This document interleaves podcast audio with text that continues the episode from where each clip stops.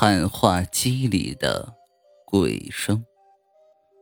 我们学校女生楼的传达室有一个喊话机，大妈天天喊：“哎，小雨花，有人找你。”里面的人大喊一声：“来了！” 颇有某古迹之遗风。故事发生在刚刚放假的时候，一个值班的大妈把喊话机挨个寝室打开，听听。是否还有没离开学校的学生？到三零二寝室的时候，听到屋里有一男一女的谈话声。大妈心想：都放假几天了，怎么还有人没走啊？随即走上楼去，到三零二寝室发现门锁着。大妈拿出钥匙打开了门，推开一看，里面空无一人。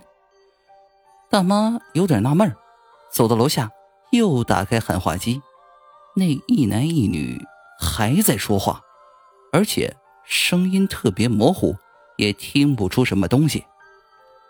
大妈以为有学生在和她搞游击战，于是打电话叫了院保卫处的人来。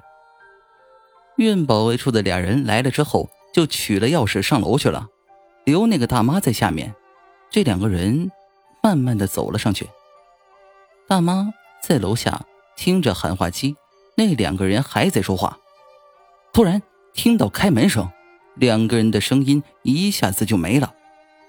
接着听到保卫处的人在喊：“屋里有没有人呢？还有声音吗？”大妈赶紧让保卫处的人下来。一说情况，几个人都不寒而栗。一个人建议。再把喊话机打开，那两个声音又出现了，一男一女，好像在说什么悄悄话。楼下的一个保卫处干部对着喊话机大喊：“是谁？是谁？”喊话机里传出咕嘟、咕嘟、咕嘟的喝水声，身后归于寂静。几个人都害怕了，赶紧又找来不少人，把整个女生宿舍楼都查了一遍，没有发现一个学生。